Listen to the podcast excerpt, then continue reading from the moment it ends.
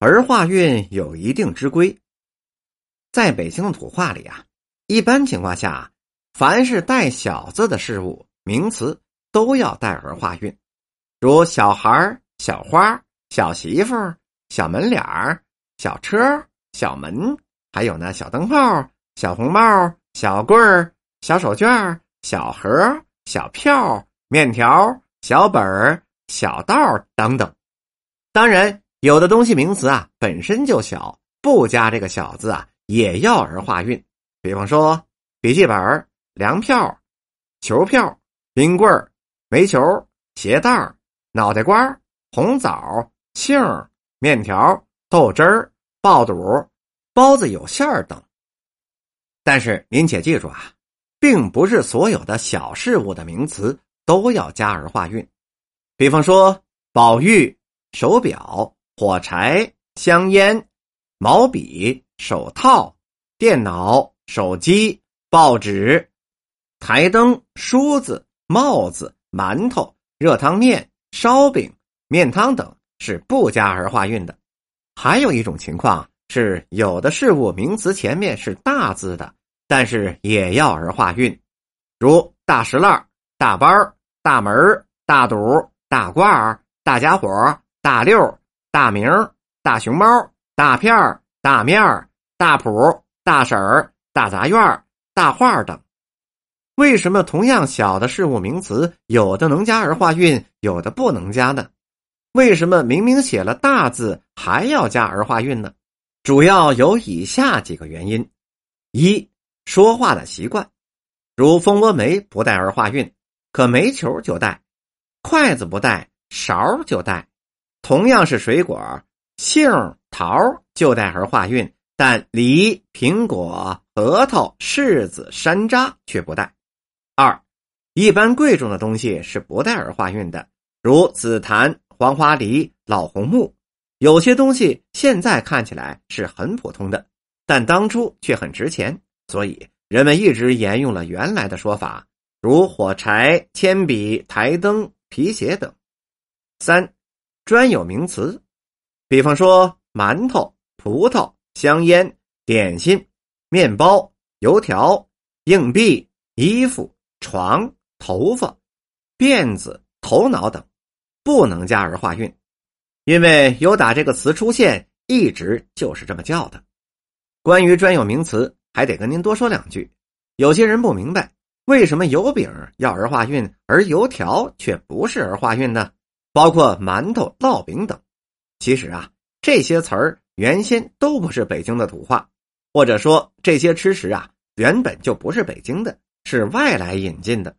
比方说油条吧，老北京人叫油炸滚儿，这是从浙江一带的油炸烩儿，这个烩儿啊就是秦桧的桧儿引申而来的。馒头分为了发面和硬面两种，老北京人呢叫做发面饽饽和硬面饽饽，饺子叫煮饽饽，硬币。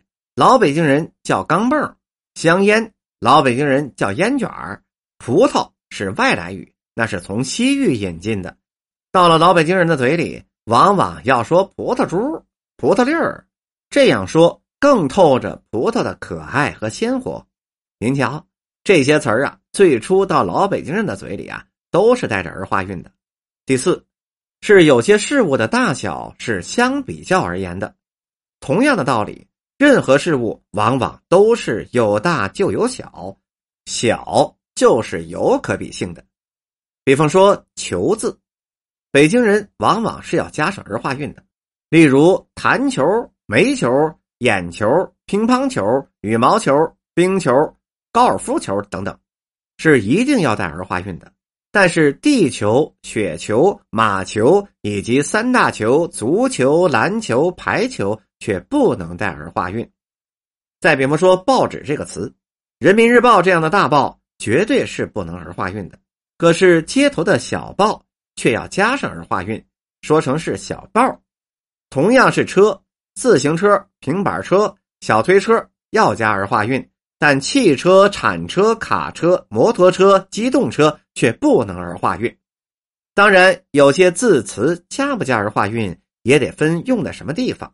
比方说，老北京有个地名叫花市，这个“花”一定要加上儿化韵，因为它最早就是花市，卖花的市场。而“花”这个字，用北京的话单说，必须那是得带儿化韵的。但是“花”字跟其他的词儿组合在一起，就不能带儿化韵了。比方说，老北京的社火叫走会，这个会的组织叫做花会，这儿的花。是不能加儿化韵的。再比方说，花卉展览的“花”也是不能带儿化韵的，因为这里的“花”字泛指所有的花，其外延要比单独的“花”大得多。此外，花卉本身就是专有名词，一般专有名词是不带儿化韵的。当然，儿化韵能上口的，跟字儿的发音和人们说话的习惯是有很大关系的。一般情况下。开口音的字是不带儿化韵的，卷舌的音是带儿化韵的。此外，前面加个小字带儿化韵，听着就顺耳多了。比方说姓吧，小张、小刘、小李儿、小杜、小赵、小陈儿、小唐、小马、小杨、小胡等。反过来加老字带儿化音，就听着特别别扭了。比方说老张。老李儿、老刘，生活中啊是没有这么叫的，必须得叫成老张、老李、老刘等等。有的姓啊加上小字也是不能带儿化韵的，如许、林、孙、蔡、毛、米、齐、舒、桑、丝、余、席、季、吕等等。